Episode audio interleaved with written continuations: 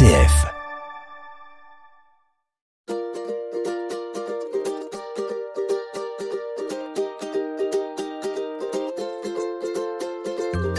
grand mot, les grands remèdes, dit-on, et nous sommes tous euh, à chercher justement comment mieux nous soigner, comment soigner nos enfants, comment soigner nos parents. Aujourd'hui, je suis très heureuse d'être dans le cabinet médical du docteur Pio Deleuze, qui va nous parler justement de, de sa façon à lui de soigner. Elle est bien particulière. RCF Anjou, famille, je vous aime, avec Cécile de Vitan. Docteur Pio Deleuze, bonjour. Bonjour. Alors aujourd'hui, vous êtes euh, médecin. Est-ce que vous avez toujours voulu être médecin? Je ne sais pas si j'ai toujours voulu être médecin, ça m'est venu vers 15 ans et ça ne m'a plus jamais quitté. Ce qui est sûr, c'est que dès très jeune, aussi loin que je me souvienne, j'avais toujours une- de la compassion et un désir de, de, de- de guérir les gens que je voyais malades ou boiteux ou estropiés, etc. Ça me touchait profondément et c'est à un tel point, vous savez que je porte le prénom du Padre Pio, qui est connu, un saint très connu pour faire euh, quand même des guérisons assez Un thaumaturge voilà, un thaumaturge. Et euh, donc, je, tout petit, je me disais, quand je serai grand, je serai comme le Père Pio, je ferai des stigmates et je ferai des guérisons miraculeuses. Alors, j'ai pas de stigmates et je fais pas de guérisons miraculeuses, mais le désir de guérir ne m'a, ne m'a jamais euh, quitté. Alors, euh, vous avez fait vos études de médecine. Euh, on sent que vous avez peut-être un léger petit accent en, en France ou en Belgique? Alors, en Belgique, à l'Université de Liège, mais j'ai aussi un certificat de microchirurgie de l'Université catholique de Bruxelles et un certificat d'électrocardiographie de l'Université libre de Bruxelles. Donc, je les ai fait toutes. Est-ce que c'est quelque chose... euh, vous rentrez en fac de médecine, vous, vous êtes jeune, vous sortez de votre bac, vous, vous avez quel âge? Alors j'ai 18 ans, je sors de ma campagne euh, ardennaise, loin des réalités du monde moderne, de toutes ces agitations, avec un idéal débordant et tout à fait excessif, un point d'utopie, je dirais. Et euh, oui, je quitte la nature, c'était assez dur la, première année, ce, transfert, de retourner à la ville de Liège, où j'étais né d'ailleurs, où j'ai été jusqu'à mes 6-7 ans. Euh, voilà, donc la première année était un peu difficile, ce transfert de, de, la, de la campagne, de la nature, où on se promène dans les bois, on joue, etc., aux réalités du monde moderne. quoi. Puis, outre les réalités du monde moderne, j'imagine qu'il a fallu travailler, euh, plancher aussi. C'est difficile, les études de médecine. Alors oui, j'a- j'a- j'avoue que c'était agité mes études parce que c'était un petit conflit avec euh, mon père, il m'a coupé les vivres, donc je travaillais mais en transfusion sanguine, je faisais des collectes de sang aussi chez l'honneur, donc j'ai travaillé précocement dans le milieu médical, tout particulièrement dans les analyses de sang. euh, pour gagner ma vie. Et en plus, je faisais beaucoup d'aïkido, puisque j'ai fait, j'ai commencé l'aïkido dans mes premières années, j'ai fini L'aïkido. L'aïkido, j'ai terminé ceinture noire d'ailleurs. Et, euh, je faisais de la moto aussi, donc vous voyez, c'était des études. Je, je séchais pas mal les cours théoriques parce que je trouvais que beaucoup de profs lisaient leurs cours et puis ça s'arrêtait là. Par contre, on a des cours passionnants et ça, je ne les ratais pas. Et surtout les cliniques, tout ce qui était en clinique euh, et à l'hôpital, je, je ratais rien du tout. C'est quoi l'aïkido? Alors l'aïkido, c'est un art martial qui est basé sur l'utilisation de la force, de l'énergie du partenaire. Et pour l'entraîner dans un mouvement de spirale, c'est de prendre son centre pour le déséquilibrer et lui renvoyer l'énergie agressive qu'il nous envoie pour le, le- le déstabiliser. quoi. C'est un très bel art, c'est vraiment basé sur l'harmonie. quoi. Alors, au bout de 6, 7, 8 ans, vous, vous quittez l'université, vous êtes euh, médecin, vous aviez quel âge? Alors je devais avoir 25-26 ans, donc j'ai travaillé deux ans en chirurgie, et puis j'ai fait le service militaire.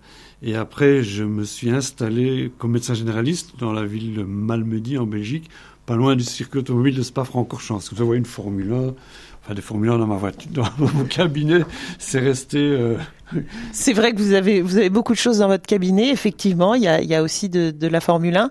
Alors, ça vous a... euh, et aussi, oui, un magnifique Concorde. Alors oui, le Concorde. Alors ça, c'était un, un rêve de voir voler le Concorde, parce que sur les cahiers de géographie, tu sais, on voyait le Concorde, on voyait le France, etc.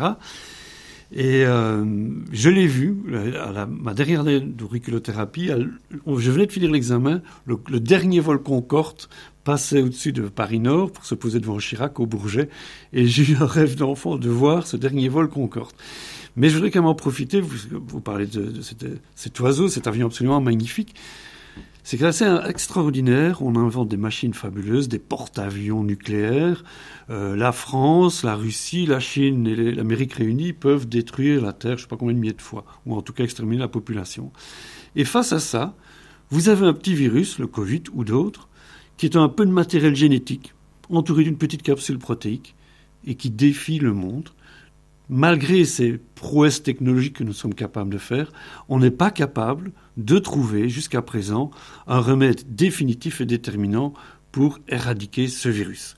Non seulement ça, mais c'est vrai aussi par rapport aux cellules cancéreuses, malgré toutes les techniques euh, particulièrement utiles et remarquables qui existent en, chimiothérapie, notamment en chirurgie, mais quand même globalement, on n'a pas d'outils, d'armes thérapeutiques capables euh, d'éliminer définitivement euh, ces foutues cellules cancéreuses. C'est quelque chose qui vous interroge, ça, cette euh, puissance technique et à la fois cette fragilité du corps de l'homme? Mais moi, je ne sais pas si le corps est si, fragile. Moi, ce qui m'impressionne là-dedans, c'est de voir la puissance de, de la nature, de la vie et de l'infiniment petit. Hein, euh, et la complexité de l'intérieur. Je dis toujours, euh, un porte-avions euh, nucléaire, c'est assez fascinant, voilà, quand on aime la technologie, mais ce n'est rien en termes de complexité à côté du corps humain et même d'une seule cellule humaine. Euh, aujourd'hui, vous avez des milliers de chercheurs, des spécialistes du noyau, des spécialistes des chromosomes, des spécialistes du cytoplasme, des spécialistes de la paroi cellulaire, des spécialistes des mitochondries, qui sont un organe de respiration cellulaire et de production d'énergie. Vous avez des spécialistes pour tout ça, et malgré ça, ces cellules continuent euh, à rester, à garder de profonds mystères.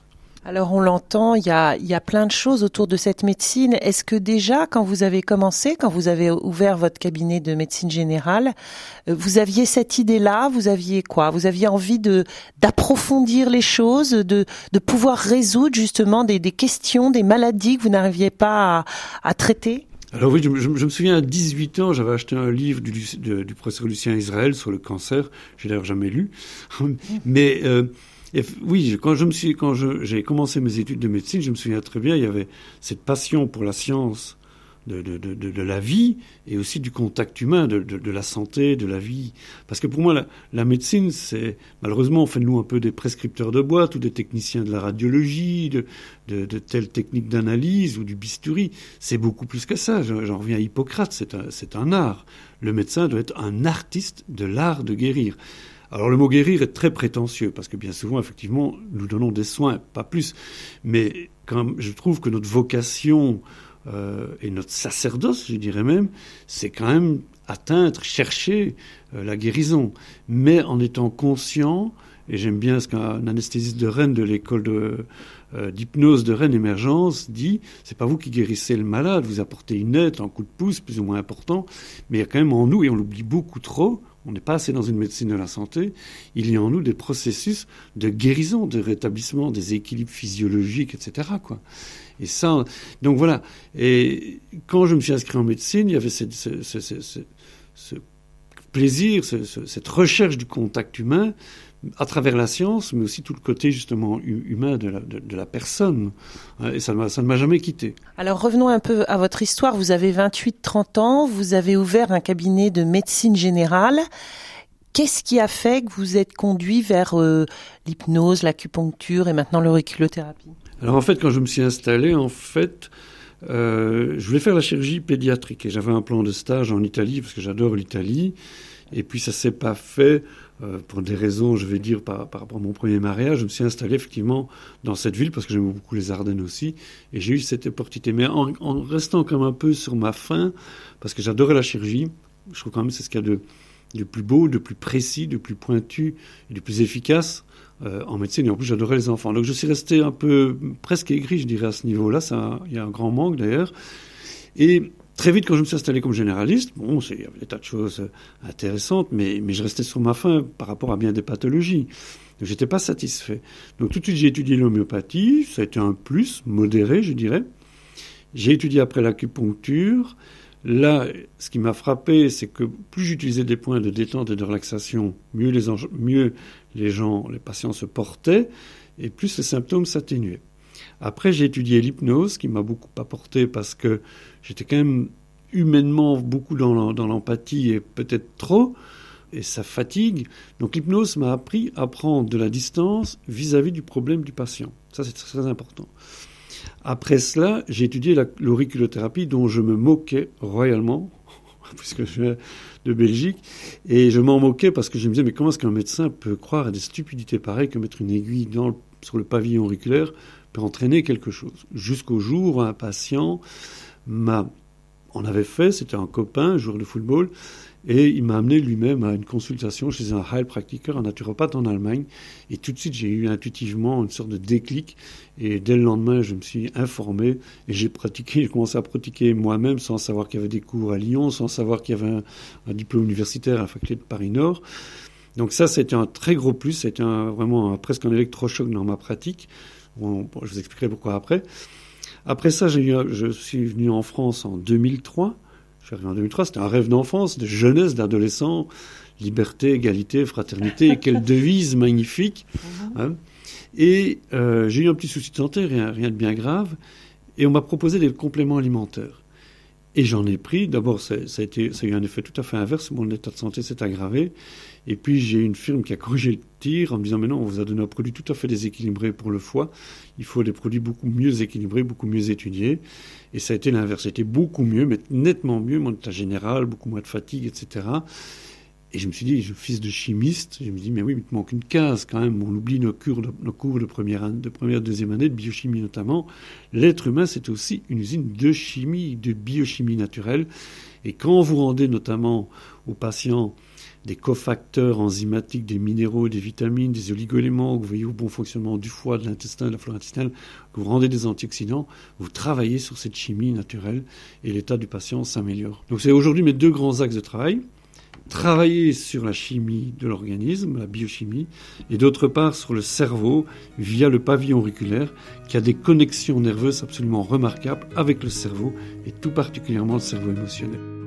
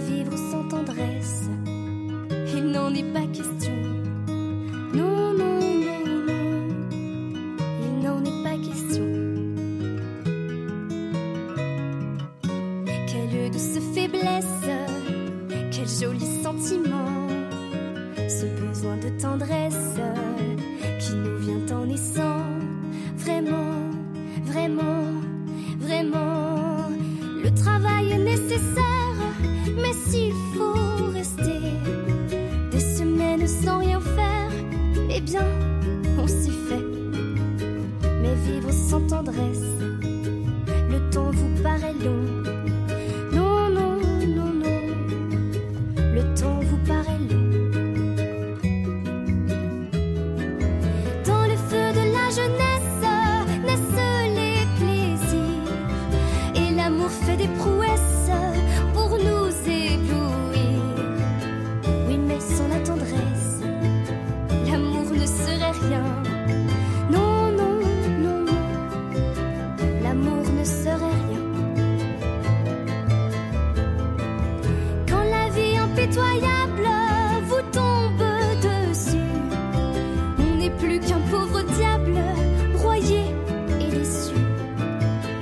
alors sans la tendresse d'un cœur qui nous soutient. Non, non, non, on n'irait pas plus loin. Un enfant vous embrasse parce qu'on le rend heureux. Tous nos chagrins s'effacent, on a les larmes aux yeux.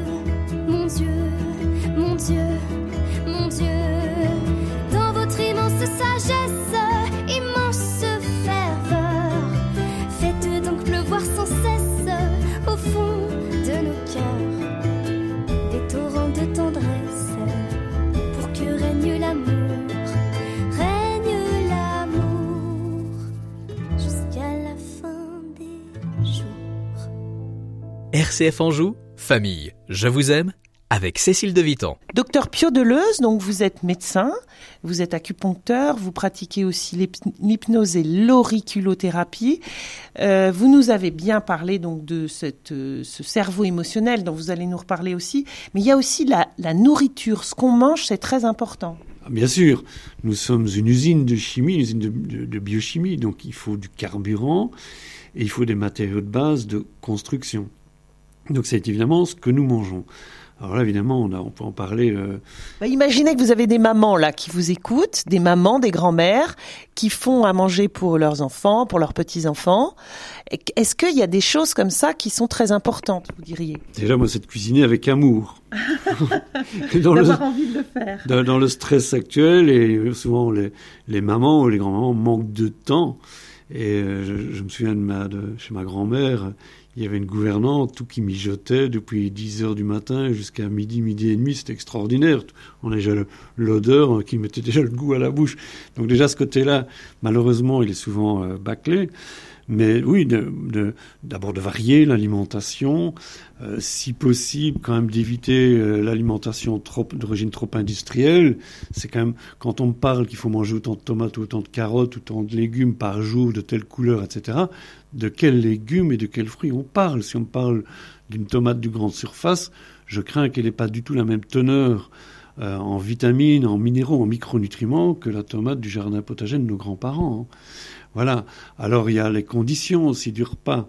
Euh, de manger dans le calme, sans télévision, et surtout pas avec des chaînes qui, du matin au soir, vous déversent toute la misère du monde en tournant en boucle tout cela. Hein. Le, repas doit être convivial, doit être calme, paisible, euh, agréable, souriant, etc. C'est important de, ne pas manger dans des conditions de stress, de manger trop vite, de bien mâcher, ça commence par là. Après, euh, oui, il y a la qualité de ce que de ce qu'on met dans l'assiette, bien sûr. Alors, je crois que dans Famille Je vous aime, les auditeurs ont beaucoup entendu parler des marchés parce qu'on a beaucoup parlé, euh, voilà, des, des marchés de d'à côté de chez nous, d'aller directement aux producteurs, chercher et puis et puis manger ce qu'il y a de saison, c'est-à-dire, euh, comme vous dites, euh, une tomate en plein mois de novembre, c'est pas sûr qu'elle ait les valeurs nutritionnelles de celles que vous allez cueillir euh, dans le marché. Alors. Euh, vous liez ça justement à ce fameux cerveau émotionnel. Alors, il fonctionne pendant le repas, mais il fonctionne tout le temps. Et celui-là, qu'est-ce qu'on fait? On le nourrit, on l'apaise, on comment comment on s'en sert? D'abord, l'être humain, c'est une usine. On peut considérer d'environ 10 000 fois la population mondiale en termes de travail, en termes d'unité de travail, c'est-à-dire une cellule. Une cellule, c'est une unité de vie qui se divise, qui respire, qui secrète, qui excrète, qui digère, etc. Donc, en unité de, de, pour un terme que je ne supporte pas quand on parle de masse salariale, ben la masse salariale du corps humain, c'est globalement 10 000 fois la population mondiale. Donc évidemment, il faut... Un... De chaque corps humain, vous voulez dire, tout, tout ce temps qu'on est Oui, globalement, c'est ça. C'est évalué... Alors la, la, précision scientifique est telle que ça va de 50 000 à 100 000 milliards de cellules. Donc il faut un PDG au-dessus de cela, un vrai PDG, quelqu'un qui veille au bien de l'ensemble et pas à ses intérêts personnels. Ouais. Et ça, c'est le cerveau qui est une pure merveille. Et une grande lacune dans nos, formations, c'est qu'on ne parle pas du cerveau émotionnel, ce qu'on appelle le cerveau limbique. C'est toutes des structures qui interviennent dans nos émotions, dans le stockage des mémoires affectives, etc. Et c'est aussi le cerveau de la motivation. Il est d'une puissance colossale, il peut tuer. Hein, vous avez un japonais qui a mis un chercheur japonais qui a mis en évidence le syndrome Tako, Takotsubo, c'est le syndrome du cœur brisé. Un choc émotionnel peut vous tuer, peut déformer le cœur, pour dire la puissance du cerveau. Et donc la plupart. Alors un choc émotionnel dans le cerveau, ça peut faire que le cœur va s'arrêter. C'est ça que vous dites? Bien sûr, bien sûr. Et c'est vrai ça s'appelle aussi le syndrome du cœur brisé, mais derrière ça, c'est tout le langage populaire. On parle d'équilibre psychosomatique. Je n'aime pas cette expression. Euh, le psy, laissons ça au grec de l'Antiquité. Le psy, ça repose sur de la matière cérébrale. Donc il y a de l'anatomie, il y a de la physiologie et il y a de la biochimie. Et je parle d'équilibre cérébro-somatique ou somato-cérébral. Tout ce qui se passe dans le cerveau va avoir des répercussions tôt ou tard plus ou moins importantes dans le corps, et vice-versa, tout ce qui se passe dans le corps est enregistré, analysé au niveau du cerveau. Mais donc, ce sont des structures assez centrales, le cerveau limbique. Vous avez par exemple l'amygdale cérébrale qui intervient dans, dans la peur, dans l'agressivité, dans l'anxiété. Vous avez l'hippocampe cérébral qui intervient dans le stockage des mémoires affectives. C'est pas renfermé dans une armoire. Ça va influencer en permanence le fonctionnement du corps. Alors, vous dites qu'on a soi-même euh, une possibilité de modifier ça, de bouger ça. Alors, vous, vous avez des pratiques et des techniques médicales, mais tout un chacun peut-il, par, euh, je sais pas, une respiration, quelque chose, apaiser ce cerveau émotionnel? Est-ce qu'il peut le faire aller bien? Ah, mais bien sûr, bien sûr. Alors c'est vrai qu'il y a des techniques, notamment pour moi la plus puissante que j'ai pu découvrir, que je pratique maintenant depuis 20 ans, c'est l'auriculothérapie. Je la, pratique en raison de cet impact puissant et libérateur euh, que, le pavillon auriculaire permet d'avoir, grâce à ses connexions nerveuses, permet d'avoir sur le cerveau, notamment le cerveau émotionnel. Maintenant, c'est aussi une chose de la, sagesse quotidienne. On vous parle de méditation à longueur de journée dans les émissions TV, les, revues, etc. Mais la, la, une des meilleures méditations, c'est de se promener dans la nature et de s'arrêter, de contempler la nature. Saint Augustin disait il y a deux livres sacrés, il y a la Bible et il y a la création. Être capable de s'arrêter dans la nature et d'observer et de se mettre en réceptivité sensorielle, c'est une grande méditation. Et si en plus, effectivement, on peut ajouter la respiration, euh, des petits exercices respiratoires tout simples, ça peut amplifier encore ce, cette relaxation. Être capable de s'arrêter, de se poser, euh, de faire une sieste éventuellement, c'est toutes des choses qui... La méditation, alors, bon, RCF, on peut le dire sur RCF, bien sûr, mais il est évident que si on dépasse euh, les éducations religieuses où on inculque des tas de prières pour entrer dans ce que j'aime bien, un pasteur nous disait, mais la religion chrétienne, c'est pas une religion, c'est l'expérience d'une relation personnelle avec Jésus-Christ. Tout ça absolument magnifique. Si je veux dire, par rapport à Dieu, c'est très simple. Je dis, si quelqu'un peut me prouver que les voitures que vous voyez ou les avions qui passent, ça s'est construit par hasard, alors je veux bien croire qu'une machine qui est des millions de fois plus compliquée à savoir l'être humain, ça s'est peut-être fait par hasard. Mais jusqu'à présent, je ne pense pas qu'on puisse. Euh, voilà. Donc l'athéisme, pour moi, vous voyez, ça n'a pas beaucoup de sens. Euh, c'est évident qu'une machine aussi complexe que l'être humain, que tout l'univers, pour finir, ou même un atome, il y a un créateur derrière, une intelligence créatrice. Et cette intelligence, elle est bienveillante. J'ai toujours à Dieu, si t'es pas un papa, ou une maman, tu peux jouer avec tes étoiles ou tes atomes, mais tu m'intéresses pas.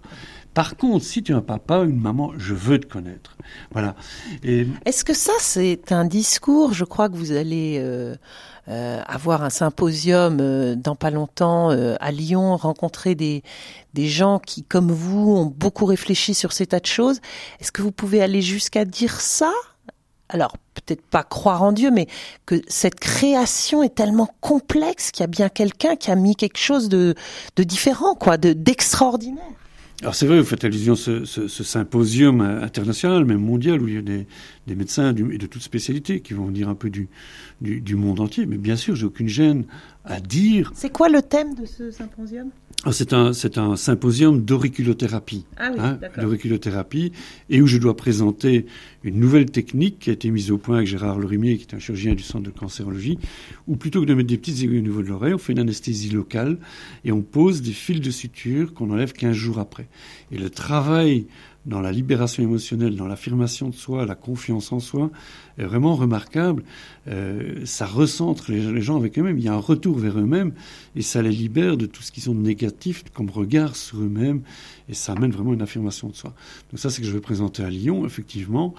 Et je n'ai aucune gêne à dire, et je le dirai, euh, si quelqu'un peut me dire que l'avion qu'il a, qu'il a pris pour venir à ce symposium, ou le TGV, ou la voiture, ou le métro, a été construit par hasard, alors je suis prêt à croire que cette machine que nous sommes chacun a peut-être été faite par hasard. Mais jusqu'à présent, pour moi, c'est une évidence que derrière cet univers prodigieux, tellement mis en évidence d'ailleurs par, par saint Hildegarde de Bingen au XIIe siècle, et qui voit l'être humain comme le sommet de la création, eh bien, euh, oui, c'est comme ça que je vois les choses. Hein, il, y a un, il y a un créateur, on l'entend bien dans, dans, vos paroles, docteur Pio Deleuze, et on aurait envie de vous poser encore des, des dizaines de questions. C'est pour ça que je rassure les, les auditeurs.